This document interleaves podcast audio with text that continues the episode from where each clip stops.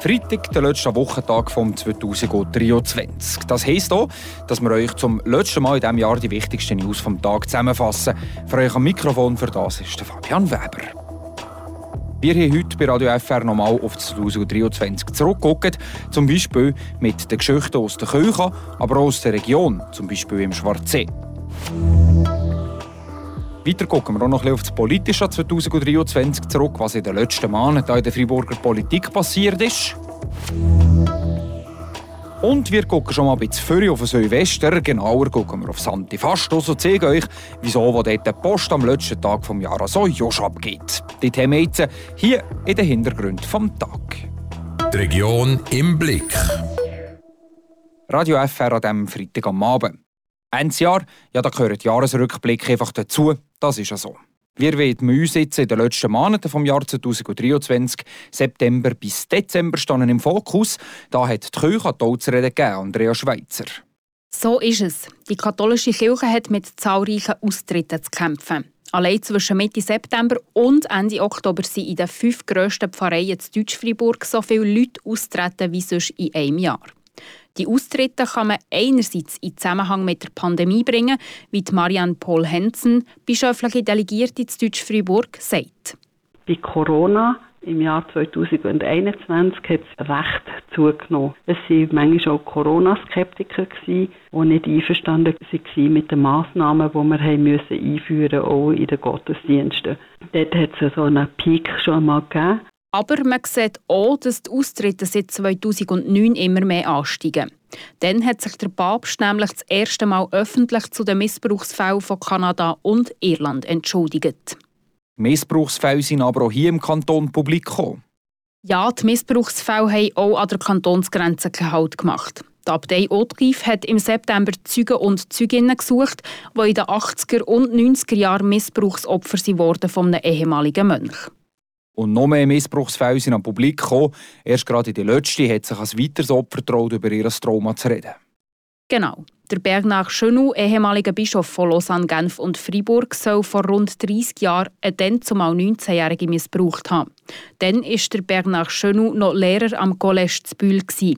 Er lebt heute aber nicht mehr. Der aktuelle Bischof Charles Moreau hat danach alle Betroffenen von sexuellem Missbrauch aufgerufen, sich zu melden. Lassen wir die Kirche aber jetzt hinter uns und gucken ins Oberland, wo im Schwarzsee. Da war nämlich im September mächtig etwas los, Andrea Schweitzer. Der Rücktritt vom Geschäftsleiter Hervé Loper hat grosse Wellen geschlagen. Nach nur anderthalb Jahren hat er seinen Posten als Co-Geschäftsleiter vom Schwarzsee Tourismus gekündigt. Aber wieso?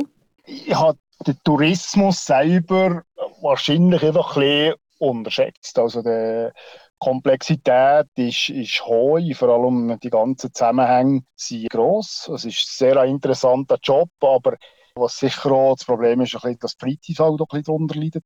Dossier und Aufgaben sind weitergegangen an Daniela Schwarz, ebenfalls Co-Geschäftsleiterin. Und nach der zweite Klapf. Auch sie hat im November ihren Rücktritt eingereicht. Alles allein machen sei nicht möglich. Die Nachfolge von beiden ist aber schon geregelt.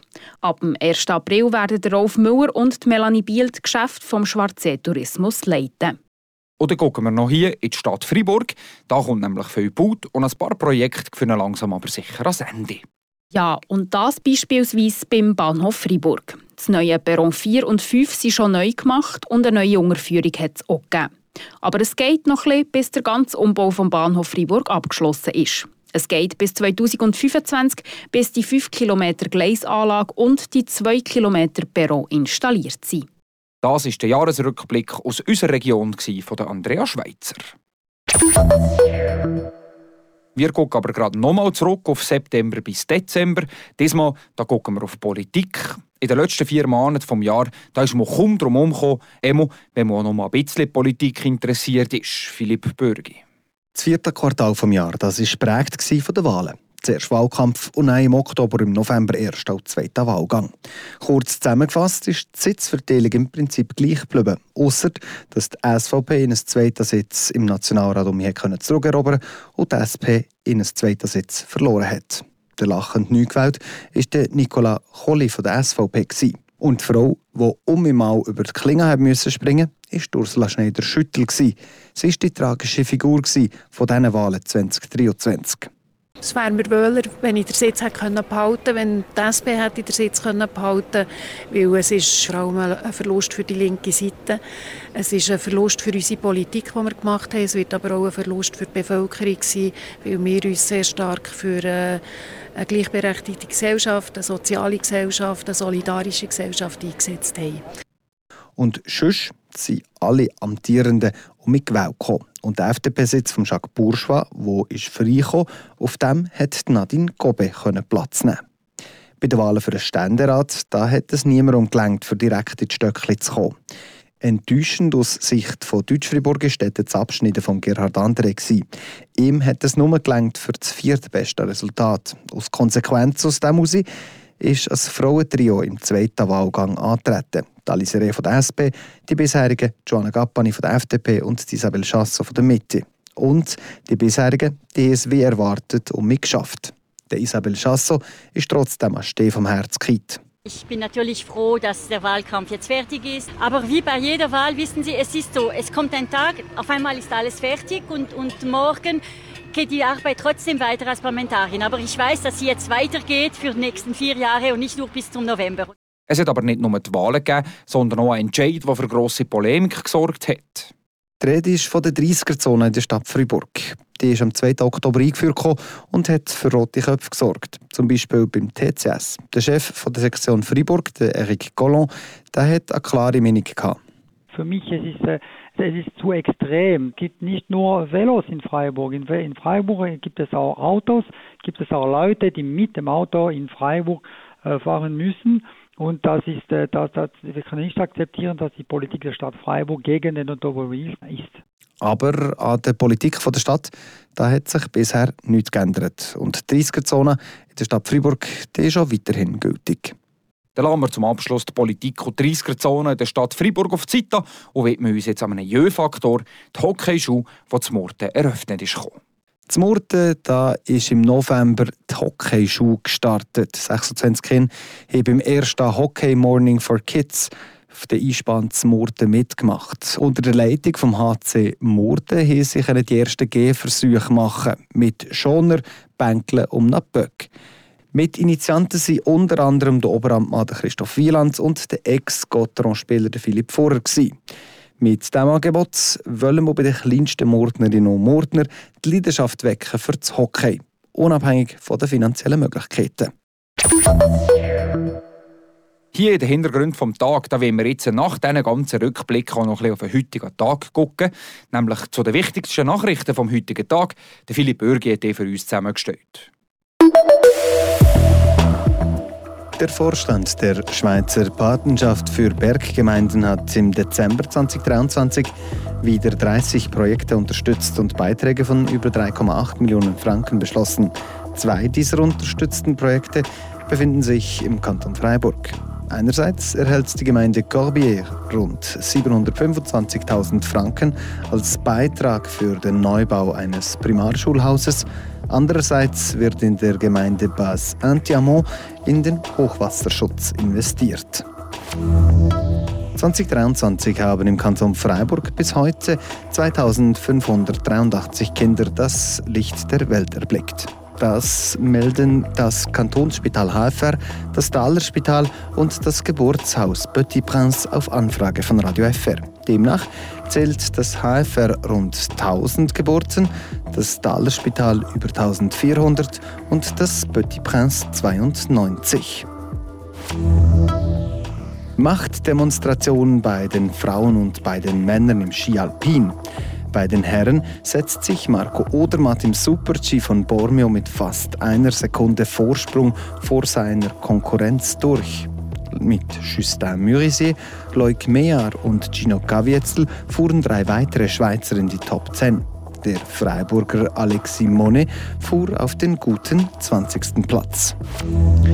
Und auch bei den Frauen deklassiert die Dominatorin ihre Konkurrenz ein weiteres Mal. 2,3 Sekunden Vorsprung fuhr Michaela Schifrin beim Slalom im österreichischen Lienz heraus. Aus Schweizer Sicht fuhr Michel Gisin als Dritte auf das Podest. Mit Nicole Goth als Neunte fuhr eine weitere Schweizerin in die Top 10. Oder gucken wir jetzt noch ein bisschen vor. auf den letzten Tag des Jahres, auf Silvester. Im Oberland.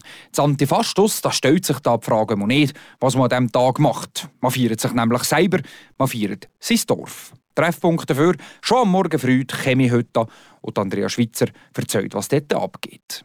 Als Ausnahmezustand beschreibt der Sendung von Santifastus der Silvester in seinem Dorf. Los geht's schon früh am Morgen. Hauptakteur in diesem ganzen Spiel ist aber die Chemiehütte, die letzte Dorfbeiz Santifastus.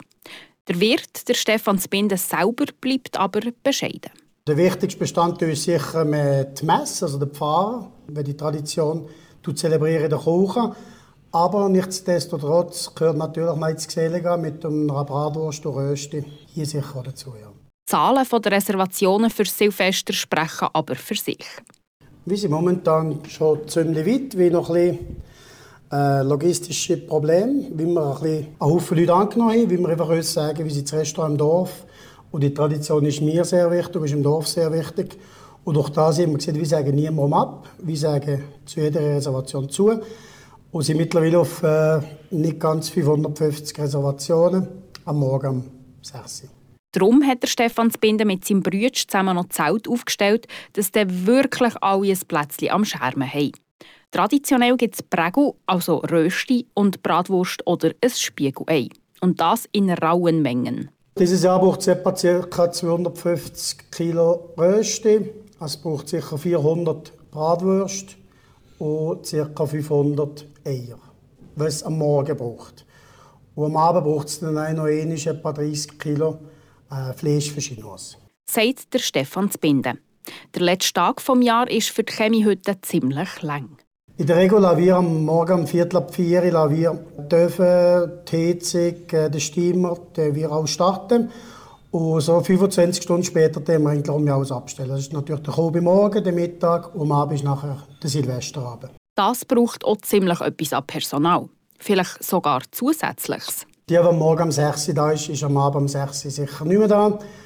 Und die, die am Abend bis am Morgen um 5 Uhr muss Silvester machen oder darf der Silvester machen, ist am Morgen um 6 Uhr auch noch nicht da. Also wie, wie sie 47 Angestellte, wie ich das eigentlich sehr gut jonglieren mit dem Personal. Und das hat sich dann am 1. und 2. Januar die zwei Freitage auch wirklich verdient. Mit dem ist es aber noch nicht ganz gemacht. Der Stefan Zbinder der hat noch Daumen zu tun, bevor er Chemie heute am Morgen früh tauft. Und was die Sendung von Santifastus der Mark Habecker zum Silvester in seinem Dorf zu erzählen hat, als das könnt ihr im 1 zu 1 von dem heutigen Freitag nachhören. Tut ihr das bei uns auf Frapp. Ja, und jetzt da schließen wir die Woche ab oder mit das Jahr 2023. Im Namen der ganzen Redaktion von Radio FR sage ich danke vielmals, dass ihr das Jahr mit uns seid dabei seid.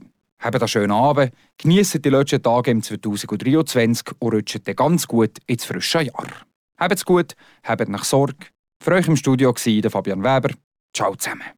Das bewegt heute Freiburg. Freiburg aus seiner Geschichte. Ging auf frapp.ch.